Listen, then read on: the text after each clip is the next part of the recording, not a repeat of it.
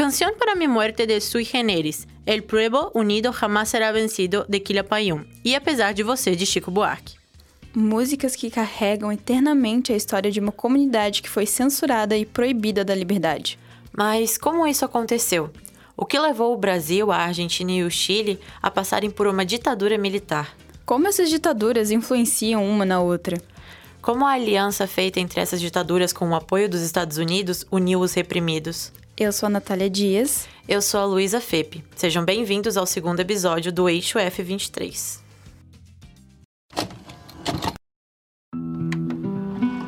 Eu e a democracia brasileira temos quase a mesma idade. The Robin Hood of Mexico. My name is Esperanza. Nós não somos marginais. Nós não somos bandidos. Nós somos revolucionários. 1964, o ano que acontece o golpe de Estado no Brasil, entre os dias 31 de março a 9 de abril. Melhor dizendo, o golpe civil-militar de 1964 é o nome que se dá à articulação golpista que realizou a tomada de poder, subvertendo a ordem existente no país e dando início à ditadura militar. Regime ditatorial que se estendeu no Brasil até 1985 e foi marcado por censura, sequestros e execuções cometidas por agentes do governo brasileiro. Esse período é reconhecido no Brasil por também outros nomes, como, por exemplo, Segunda República, Terceira República, Quarta República, República de 46, entre outros. Deixa eu te explicar como tudo começou. Com o golpe de Estado, o governo de João Goulart acabou chegando ao fim. O político era trabalhista e filiado ao Partido Trabalhista Brasileiro, conhecido como PTB.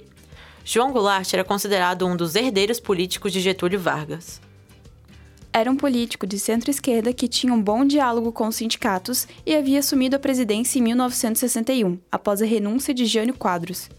E daí acontece.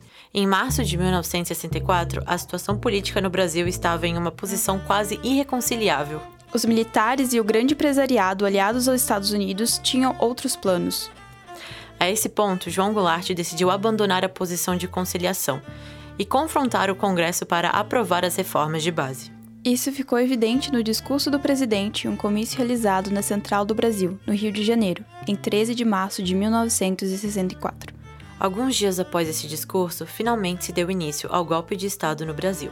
O estopim para o golpe dos militares foi a anistia que Jango deu aos marujos rebelados da Marinha, no final de março. Mas olha que engraçado, o golpe estava organizado para acontecer no dia 10 de abril, mas a ação inconveniente de Olímpio de Mourão fez com que uma rebelião militar estourasse em Juiz de Fora no dia 31 de março.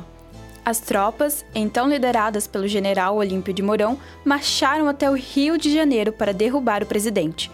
Essa rebelião contou com o apoio do então governador da época de Minas Gerais, Magalhães Pinto. O presidente João Goulart teve algumas formas de resistir ao golpe em curso, mas não interveio na situação para evitar que uma guerra civil se iniciasse. O golpe militar foi seguido por um golpe parlamentar. A ditadura militar no Brasil se estendeu até 1985. Os militares sempre tiveram de enfrentar uma forte oposição na sociedade, o povo que lutava pelos seus direitos. Dos 21 anos da ditadura militar, o Brasil teve cinco presidentes também militares e todos eles foram eleitos indiretamente, sem a participação da população no processo de escolha. O fato de a ditadura militar no Brasil ter tido presidentes e não apenas um ditador, como foi o caso chileno e o argentino, é sintomático da intenção original dos militares. Eles queriam apenas apresentar um arzinho de normalidade. Mas então me explica, como o golpe do Estado brasileiro se conecta com a ditadura que ocorreu na Argentina e no Chile? Pois bem, para começar, a ditadura que ocorreu na Argentina, na verdade, foram as ditaduras, uma vez que o país passou por mais de um regime militar. E para compreender o século XX na Argentina, é essencial saber o mínimo sobre quem foi Juan Domingos Perón. Perón foi um presidente argentino citado no primeiro episódio do Eixo F23, que ajudou a trazer o conceito de populismo para a Argentina. A situação foi tão importante que existe toda uma linha política na Argentina conhecida como peronismo, mesmo que não seja Perón à frente do governo. Para se ter uma dimensão do que era o peronismo comparado ao varguismo no Brasil, que exercia controle sobre os sindicatos com o intuito de evitar manifestações contrárias ao seu governo e utilizava a propaganda como forma de popularizar a sua imagem, o movimento de Perón através da dicotomia entre o populismo e o autoritarismo, almejavam um crescimento econômico e o estabelecimento da soberania nacional. Mas qual a importância desse mocinho no meio de toda essa confusão? Em 1955, Juan Perón estava no cargo da presidência quando um grupo de militares organizou um golpe contra ele. Assim, um enorme massacre foi cometido contra a população argentina que apoiava o presidente, e no dia 9 de setembro de 1955, Perón renunciou ao seu cargo. Depois disso, a Argentina viveu um momento extremamente conturbado. Quem assumiu o poder após a renúncia de Perón foi uma junta militar conhecida como Revolução Libertadora. Assim como qualquer ditadura foi marcada pela forte repressão e censura. Os massacres ocorriam principalmente em universidades, com a intenção de acabar com os intelectuais. Além disso, foi o momento que ocorreu uma maior abertura econômica para o capital estrangeiro e uma quantidade significativa de obras de infraestrutura.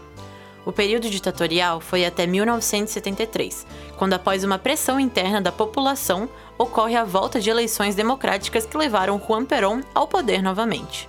Mas aí olha o que acontece. Perón volta ao poder em 1973, mas não fica por muito tempo no governo. Por quê? Ele morre no ano seguinte, em 1974. Então, sua esposa, Isabelita Perón, que na época era vice-presidente de Perón, assume o lugar de poder. Mas então chegamos a outro plot twist, onde Isabelita também não governa por muito tempo, pois em 1976, dois anos após a morte de Perón, uma junta militar se reúne novamente e dá início ao segundo regime militar na Argentina. A deposição de Isabelita não passou de um golpe chefiado por uma junta militar composta pelos chefes das principais forças militares da Argentina. A Argentina entrava novamente em uma ditadura militar após três anos de um governo democrático. Esse foi o último regime ditatorial do país e foi marcado pela sua violência contra os opositores. Alguns historiadores acreditam que a segunda ditadura, na verdade, foi uma deposição de Perón, em 1955, e apenas passou por uma interrupção em 1973, retornando em 1976 com mais força. A estimativa é que mais de 30 mil pessoas tenham desaparecido ou sido mortas durante a ditadura argentina. Para se ter uma ideia, o aparelho repressivo foi tão brutal que deu início a um movimento chamado Mães da Praça de Maio em 1977. Essas mães promoviam passeatas para pressionar o governo sobre os desaparecimentos de seus filhos e denunciar as ações cometidas contra os direitos humanos pelos militares argentinos. Enquanto Perón voltava ao poder em 1973 na Argentina, o Chile entrava em seu regime militar. Mas a gente vai descomplicar essa linha do tempo. No começo da década de 1970, o Chile era governado pelo presidente socialista Salvador Allende. Allende tinha então sido eleito nas eleições de 1970, com 36,6% dos votos, e sua vitória só foi possível graças ao grande apoio da coalizão formada pelos partidos de esquerda, conhecido na época como Unidade Popular. Salvador Allende, enquanto presidente, colocou em prática o que ficou conhecido como Via Chilena para o Socialismo, na qual a proposta era uma transição gradual do Chile em uma sociedade socializante. Dentro desse projeto, ele iniciou a reforma agrária e nacionalizou bancos, empresas estrangeiras instaladas no país e as minas de cobre. Mas, naquela época, o que a elite chilena, principalmente os da extrema-direita, não queria era que o povo ganhasse direitos. Acho que já deu para entender mais ou menos o que rola depois, né? O governo de Allende passa a sofrer uma grande pressão. Os Estados Unidos, temerosos pela nomeação de um presidente declaradamente marxista na América do Sul, fazendo a potência norte-americana instaurar um projeto para sabotar a economia chilena. O último ato contra o governo de Salvador Allende foi a formação de uma junta militar, que organizaria o golpe.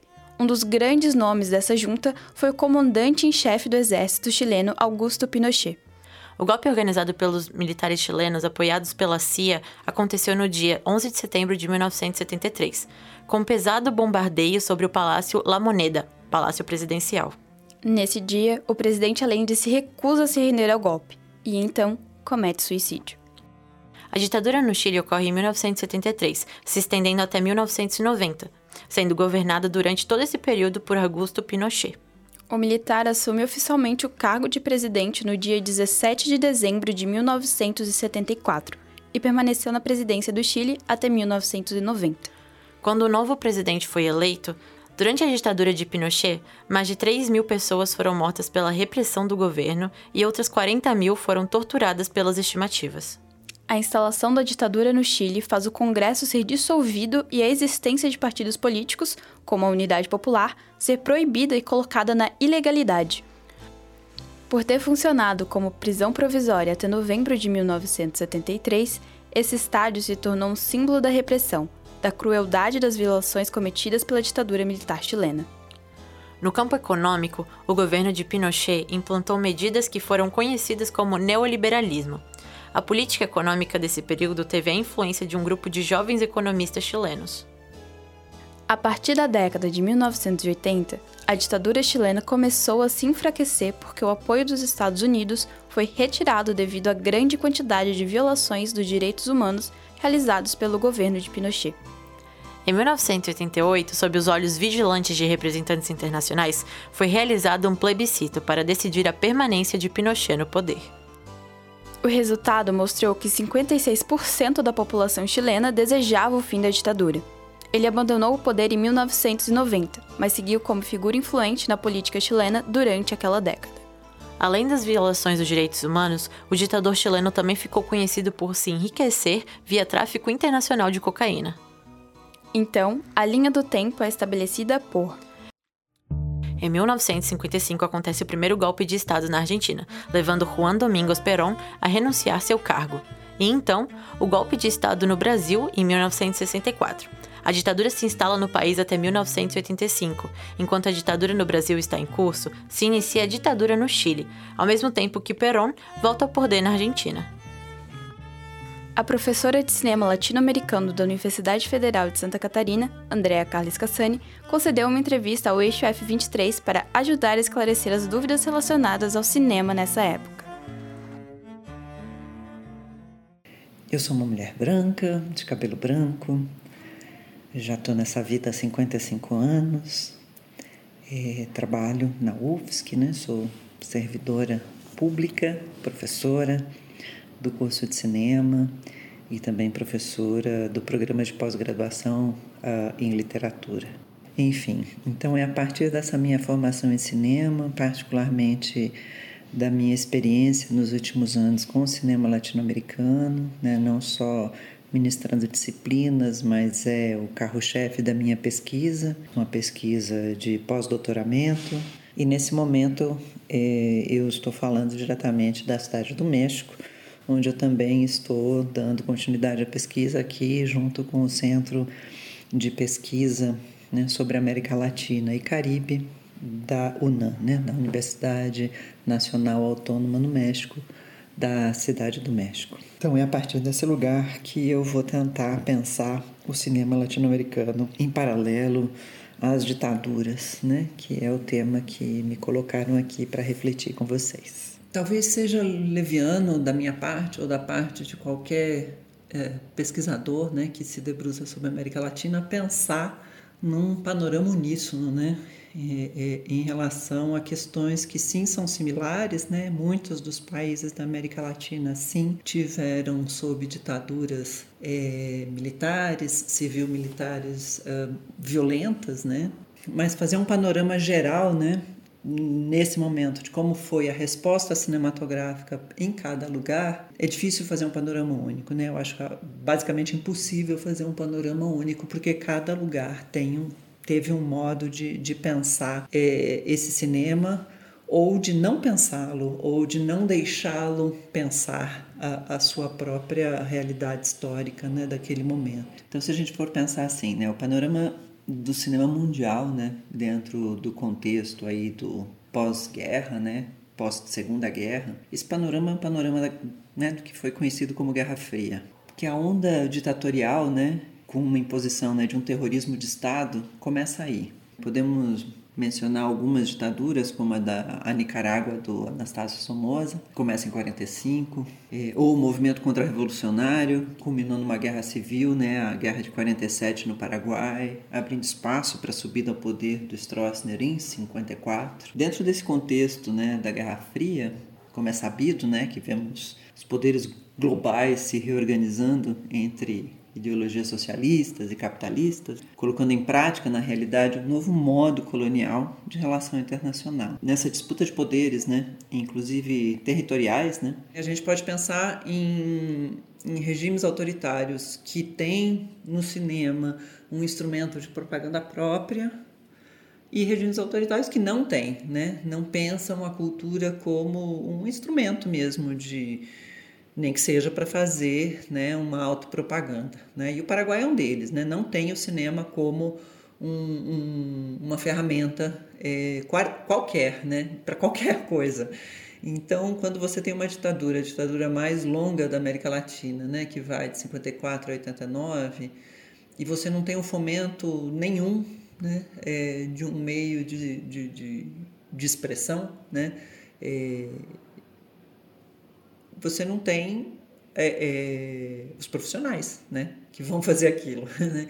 Então, todo o período da ditadura do Stroessner vai ter é, algumas coproduções ou simplesmente produções argentinas que vão né, filmar é, o, é, em território paraguaio. A gente vai ter muita gente exilada, por exemplo, como um, um dos escritores mais importantes do Paraguai, né, que é Augusto Roa Bastos ele vai ser exilado na Argentina e ele é roteirista também, então a gente tem alguns roteiros do, do Roa Bastos sendo filmados na Argentina, mas não, uh, uh, não com, nem com produção, nem com direção, nem com atores paraguaios, né? Então a gente tem um país que se torna um grande deserto, né, de, de, de pessoas que fazem cinema, né, no final das contas. No entanto, também tem uma resistência em, em, em projeções de filmes, né? Porque a gente, no Paraguai, muitas, não dá para chamar de salas de cinema, do jeito que a gente pensa uma sala de cinema, mas muitos lugares, né, distribuídos no seu território, né, fora de Assunção, né, no seu território distante das grandes cidades, você uh, tinha, sim, né, uma rede de, de lugares de exibição de filmes. Então aí sim você tem uma pequena resistência né, de, de, de espectadores que continuam assistindo a filmes. Né? A América Latina é um, um dos palcos centrais né, da imposição econômica, política e cultural estadunidense, que utiliza né, sua máquina de propaganda, na qual o cinema é um dos seus braços mais eficientes. Enfim, vamos começar a pensar então né, em alguns exemplos de cinemas né, que começam a se, a se fortalecer aqui no nosso continente, ainda nos anos 50, e que vão experimentar outras formas de realização que não o cinema clássico hegemônico, porque faz parte porque faz parte desse contraponto não apenas buscar temáticas diferentes, mas é, tentar desenvolver uma linguagem própria tentar ampliar os modos de se fazer cinema e não estar restrito a apenas é, um modo extremamente capitalista, né, que vai tratar a indústria cinematográfica hollywoodiana. Fazer cinema na ditadura não significa que você vai ser um cineasta de tapete vermelho, né, que você vai ter, é, vai chegar ao glamour ao sucesso, nem que seja um sucesso restrito, né, dentro do, do mundo intelectual, né? Enfim, eu queria destacar aqui alguns filmes, né, e alguns cineastas que, que vale a pena buscar, né? A gente, vou começar pelo Onei São Paulo, com seu filme Manhã Cinzenta. Esse sim, explicitamente sobre a ditadura, né? Ele foi preso em São Paulo, acabou sendo solto.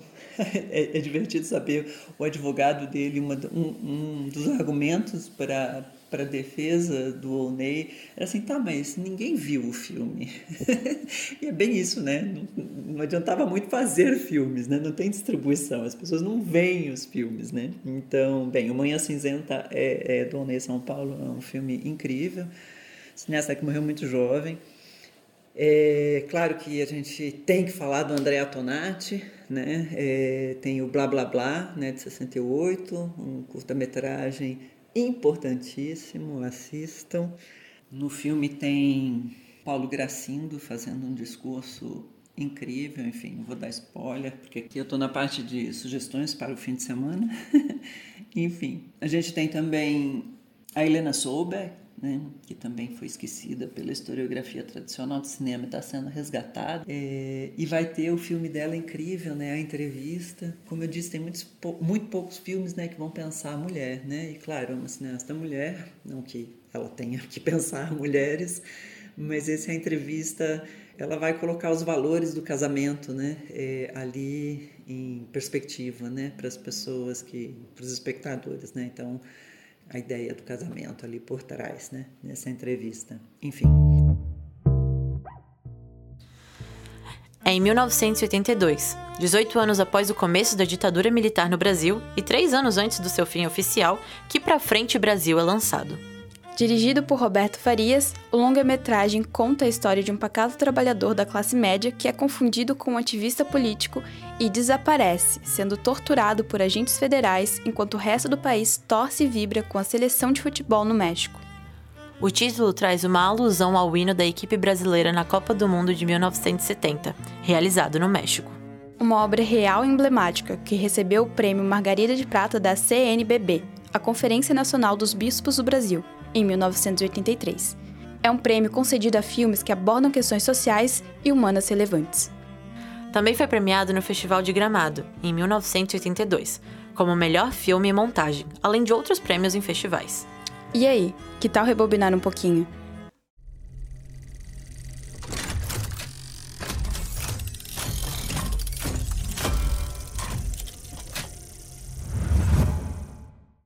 Ator, roteirista, produtor e músico. Com participação em grandes projetos do cinema brasileiro como Carandiru, Cidade Baixa e Tropa de Elite, sim, estamos falando de Wagner Moura. E não somente de Wagner Moura, mas sua estreia como diretor em um filme que surpreendeu todo o país. É em uma tentativa de dar voz ao guerrilheiro que liderou um dos maiores movimentos de resistência contra a ditadura militar no Brasil que Wagner Moura traz a história de Carlos Marighella, o filme é uma adaptação do livro Marighella, o guerrilheiro que incendiou o mundo, de Mário Magalhães. Foi lançado em 2019 e tem como foco os últimos anos do líder revolucionário. Com comentários como: é um estudo. Não é um documentário. Faltou foco. O filme só é interessante para quem não sabe quem foi Marighella. É um emaranhado de narrativas que o diretor não consegue dosar. E somente uma série conseguiria retratar tudo. Marighella divide opiniões. Nas palavras do crítico Eduardo Pereira, é um filme polêmico, inquieto, independente e brutal, ainda que consciente disso, francamente revolucionário em suas intenções, exatamente como Moura enxerga e defende o seu personagem título. Ah, uma curiosidade é que já existia um longa contando a vida de Marighella e intitulado Marighella. Ele foi lançado antes do filme e foi produzido pela sobrinha do próprio Carlos, Isa Crispum Ferraz, lançado em 2012. Outra curiosidade é que em 2012 também se lançou um documentário intitulado Carlos Marighella, Quem samba fica, quem não samba vai embora. E não para por aí. Maria Marighella, neta de Carlos Marighella e grande amiga do diretor Wagner Moura, interpreta neste filme a própria avó, Elsa Sento Sé. Muitos personagens, principalmente os jovens que cercam Marighella no filme, receberam nomes dos atores que os interpretam, embora sejam baseados em pessoas reais. Este foi um pedido do próprio elenco, que se sentia muito apegado ao projeto e à narrativa de resistência do filme. Marighella recebeu diversos prêmios do Grande Prêmio de Cinema Brasileiro, o prêmio mais importante do cinema brasileiro, outorgado anualmente pela Academia Brasileira de Cinema. Incrível, né? Mas os cintos estão apertados porque agora está na hora de voltar no tempo.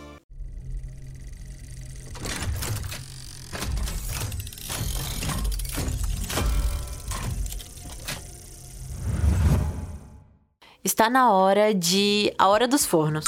Dirigido por Octávio Guettino e Fernando Solanas e lançado entre os anos de 1968 e 1973, La Hora de los Hornos é uma trilogia documental que foi dividida em três partes: Neocolonialismo e Violência, Ato para a Liberação, que foi dividido por sua vez em dois grandes momentos, sendo eles Crônica do Peronismo e Crônica de Resistência, e, para completar, Violência e Liberação atual, profético, é uma obra fundamental do cinema político militante da época que conta sobre as preocupações e alertas de Solanas, que não foram ouvidas e transformaram nas calamidades que conhecemos durante as décadas seguintes.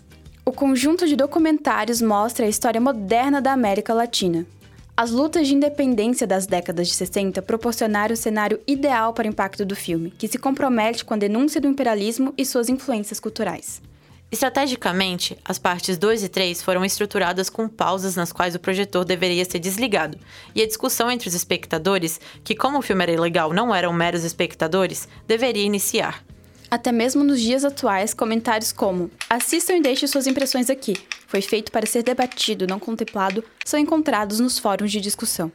Ganhou diversos prêmios em festivais e foi escolhido por críticos de Los Angeles entre os 10 melhores filmes dos anos 70. Maniqueísmo e repressão política. Rebobina.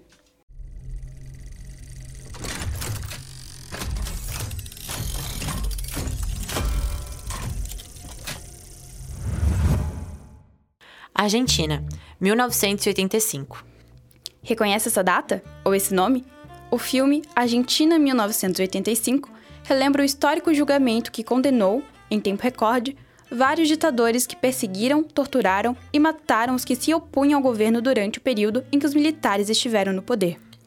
Lançado ano passado, em 2022, e dirigido por Santiago Mitre, o filme faz uma mistura de ficção com um quê de pegada hollywoodiana e se baseia na história real dos promotores Júlio Traceira e Luiz Moreno Ocampo, que, sob ameaças constantes e contra todas as possibilidades, ousaram processar a ditadura militar mais sangrenta da Argentina. O diretor Santiago Mitre cria uma ambientação inquietante, uma Argentina que recém saiu de uma ditadura e uma população que aprendeu a viver com medo.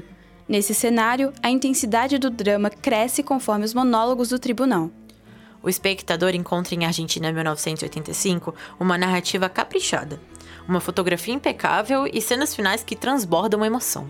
Levou para casa diversos prêmios, em destaque o Globo de Ouro de Melhor Filme Estrangeiro e foi indicado ao Oscar e ao BAFTA com essa mesma categoria. Dito isso, a gente volta no tempo.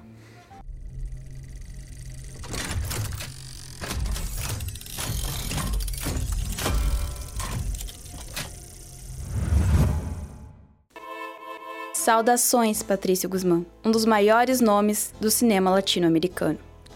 É fato que o chileno Patrício Guzmán se destaca não apenas pelo profundo conhecimento do gênero documental, mas sobretudo por uma impressionante sensibilidade ao falar de política, principalmente no que diz respeito à ditadura que assolou seu país entre 1973 e 1990.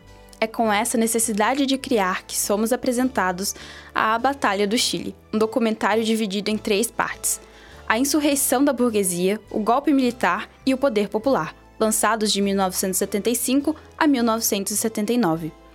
Considerado um dos melhores e mais completos documentários latino-americanos, foram seis anos de dedicação para representar um dos períodos mais turbulentos da história do Chile. Desde os empenhos do presidente Salvador Allende em estabelecer um sistema socialista, até as terríveis repercussões do golpe de Estado de 1974, que deu início ao regime ditatorial liderado pelo general Augusto Pinochet. O dinheiro é o epicentro de tudo. A influência dos Estados Unidos atua como uma prisão que abrange os âmbitos sociais, políticos e econômicos. Enquanto isso, a mídia exerce um imenso domínio sobre a sociedade. Esta é a Batalha do Chile. Entre 1975 e 1979, recebeu inúmeros prêmios do júri de festivais na França, Bélgica, Alemanha, Espanha e Cuba. Além disso, foi indicado entre os cinco melhores filmes do terceiro mundo do período de 1968-1978, pela revista Take One entre os 10 melhores filmes da América Latina do período de 1970 a 1980 pelo Los Angeles Film Critics e entre os 10 melhores filmes políticos do mundo no período de 1967 e 1987 pela revista Cineast. Hora de rebobinar? Hora de rebobinar.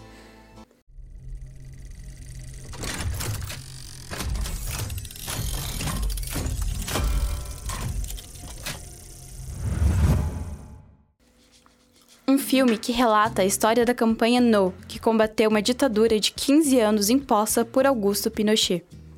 Baseado na peça do escritor chileno Antônio Sarcameta, El Pebecito, e com um título fácil de adivinhar, No, é um filme dirigido por Pablo Larraín e lançado em 2012.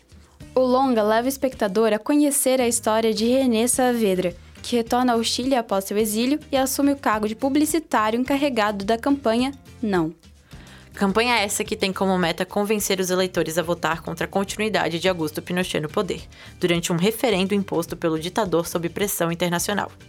Poucos recursos e sob constância e vigilância de Pinochet, René elabora um plano ousado para ganhar o referendo e. O coração público.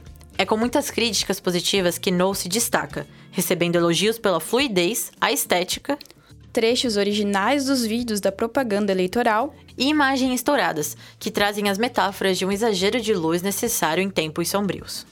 Larrayan, o diretor, aproveitou o protagonista pragmático e inteligente para, com maestria, usar essas características na construção de uma trama empolgante.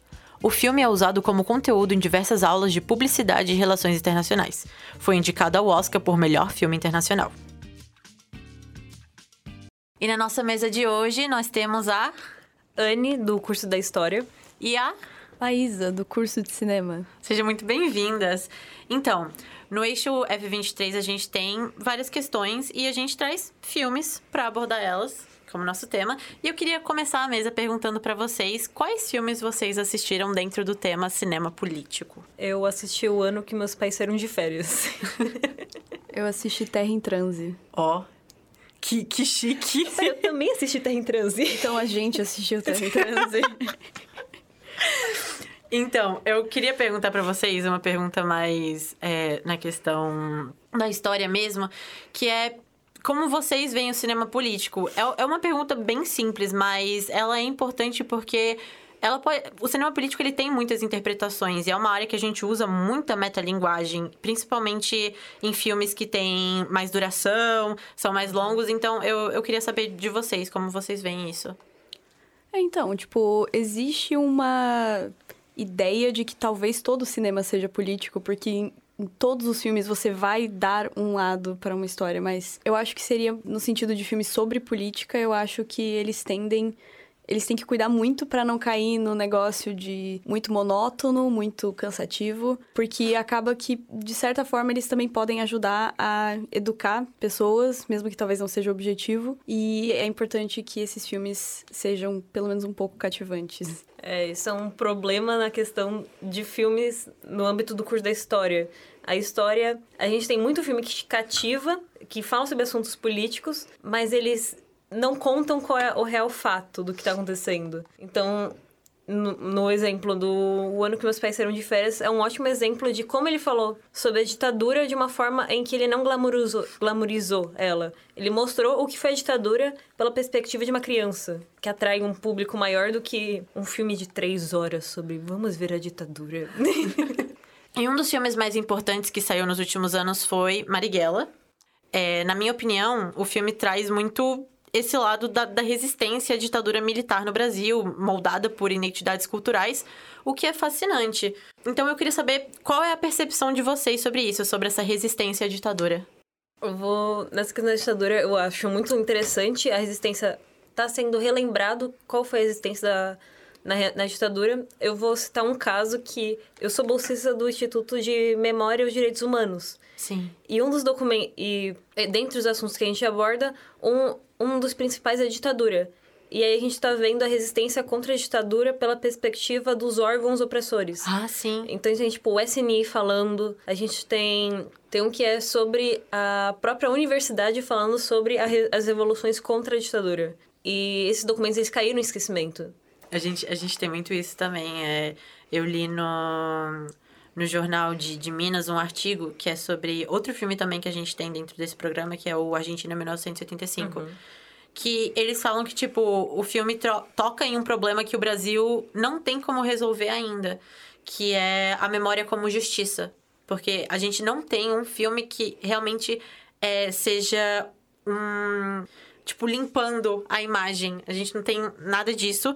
Não limpar a imagem da ditadura, mas sim, tipo, passando a limpo o que realmente aconteceu. A gente não tem nada sobre isso. É, então, eu acho que o Brasil, ele. Apesar de tentar, ele falha em fazer filmes sobre isso. Eu acho que às vezes acaba caindo mais em só alguns filmes que falam sobre isso e não e não, não tem muita coisa. Não é como a Argentina 1985, por exemplo, que foi um grande investimento que foi pro Oscar, ganhou prêmios e tal.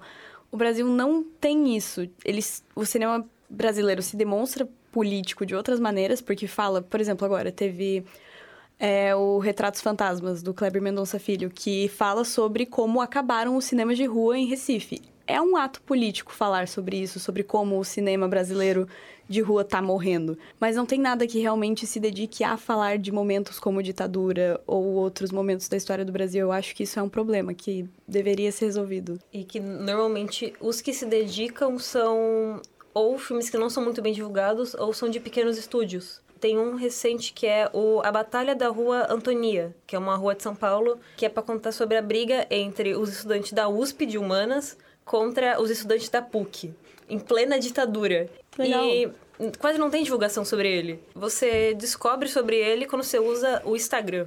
Eu acho que, que é isso muito que a gente tem. Tipo, as pessoas que normalmente elas escolhem fazer os filmes sobre a ditadura, acaba que elas não têm os meios pra isso. Elas não têm como. é, a gente não pode mostrar aqui essa imagem e tal documento sobre a ditadura porque a gente não tem esse investimento. Eu acho que isso é algo que entra muito também é, nos investimentos que a gente tem hoje em dia dentro do cinema. Eu não sei se como vocês veem isso da, da questão dos investimentos. É, então, tem a questão da cota de tela, né? Que não tem. Eu não. Pô, eu não sei dizer exatamente, mas que em vários países está sendo aplicada uma cota de tela em streamings que tem que ter pelo menos 10% de produções nacionais. Sim. Eu não sei se no Brasil tem isso, eu não estou informada. Mas eu acho que vai de encontro com, com os investimentos. Porque as pessoas que às vezes querem fazer um filme que fale sobre algo muito importante não tem nenhum dinheiro. E é- fazer de forma independente pode até fazer, pode até fazer com poucos recursos, mas nunca vai chegar numa, numa sala de cinema de um- uma grande franquia de cinemas, por exemplo. Sim.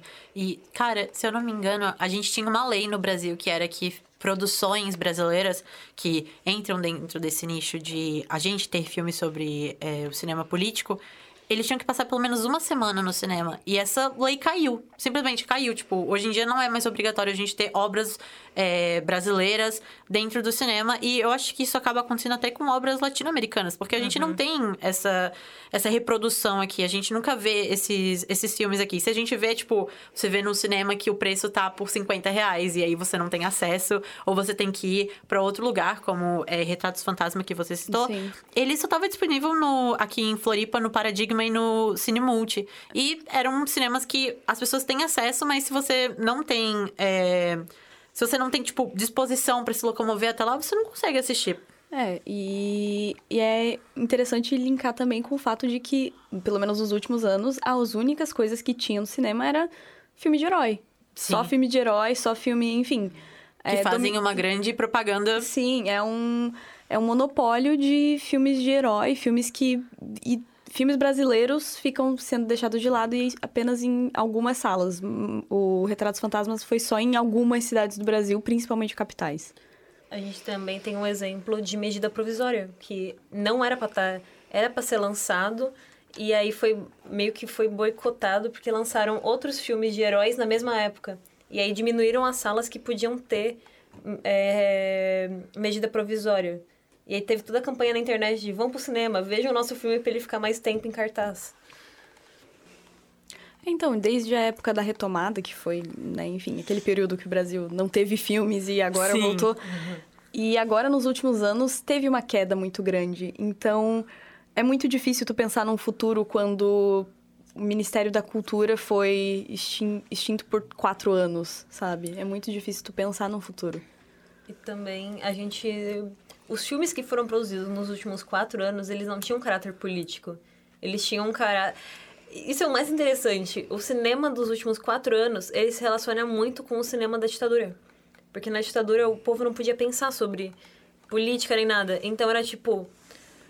Desculpe pelo palavreado, mas é o título do ter. que era o cinema porno, pornô chanchada. Que era. Vamos Sim, colocar sim. pornografia que não vão pensar na política. E o cinema dos últimos quatro anos foi isso. A gente pensava sobre assuntos estadunidenses ou vamos traduzir filmes para o Brasil e eles não vão pensar no que está acontecendo. É, foi basicamente vamos entreter as massas para os robôs não deixarem de ser robôs e É. começar a pensar. Sim. Pão e circo do cinema. Eu, É. que eu ia falar agora, o, o perfeito pão e circo que a gente tem. Se eu não me engano, esse, esse crítico ele também falou que existe um sentimento de aceitação pelo que aconteceu aqui durante esse período, de algumas partes, óbvio. E o que é muito diferente do que aconteceu na Argentina, que tem a questão do Argentina 1985.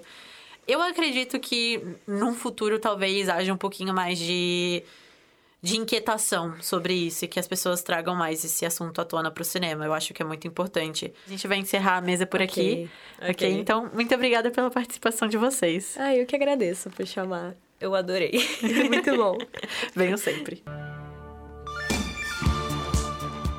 O Ex-Chefe 23 de hoje já está acabando. Daqui a 15 dias, o programa volta com o último episódio do semestre. Até mais! Esse programa foi produzido para a disciplina de Laboratório de Áudio e Radiojornalismo da turma A e B do segundo semestre de 2023 do curso de Jornalismo da Universidade Federal de Santa Catarina. Apresentação, roteiro e edição por Luísa Fepe e Natália Dias. Monitoria por Vinícius Graton, coordenação técnica por Roque Bezerra e Peter Lobo, orientação do professor Áureo Mafra de Moraes. Rádio.UFSC. É jornalismo, É cinema, é história é política e ponto.